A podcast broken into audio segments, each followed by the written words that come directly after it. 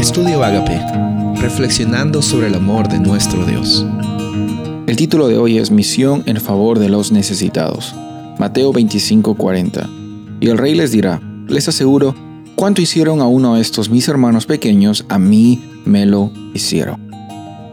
En estos días hemos estado viendo acerca de cómo es que nuestra misión para alcanzar a las personas con el mensaje de las buenas nuevas del Evangelio no solamente es un mensaje que, tiene que ver con palabras, no solamente es un mensaje que tiene que ver con conceptos, no es un, no, es un mensaje que tiene que ver con, con ideas o, con, o con creencias solamente, tiene que ver con experiencias. Vemos el ejemplo mismo de Jesús, cómo es que Él viene a dar su vida como una experiencia para que tú y yo también tengamos la experiencia de tener una vida nueva.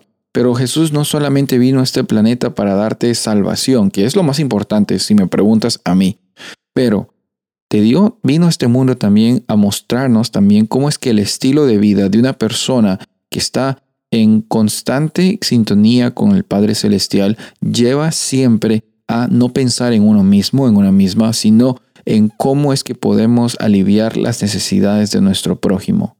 Jesús interactuó con muchas personas, efectuó muchos milagros, no para que la gente reconozca su nombre, sino para que el nombre de Dios sea glorificado, para que el Padre Celestial eh, sea evidente y también su carácter de amor y también el propósito que Él tiene para alcanzar a la humanidad. En estos días hemos visto también cómo es que la fe de unos amigos de, este hombre paralítico eh, los llevó a buscar la forma para que esta persona tenga un encuentro con Jesús. Yo estoy seguro que tú tienes un amigo, una amiga, alguien cercano, alguien en tus conocidos que necesita tener un encuentro cercano con Jesús. Y tú puedes ser esa persona que puedes aproximarlos hacia ella. Que tu interés no sea en solamente que ellos se conviertan a, a nuestra denominación, a nuestra religión. No, recordemos el método de Jesús. Jesús estaba 100% interesado en la vida de la persona no en la capacidad que la persona tenía para decidir qué religión podía vivir o no, no. Eso viene como un resultado del trabajo del Espíritu Santo en nuestros corazones. A veces empezamos desde el, final, pero nos olvidamos que el, el comienzo y el final de nuestra fe es Cristo Jesús.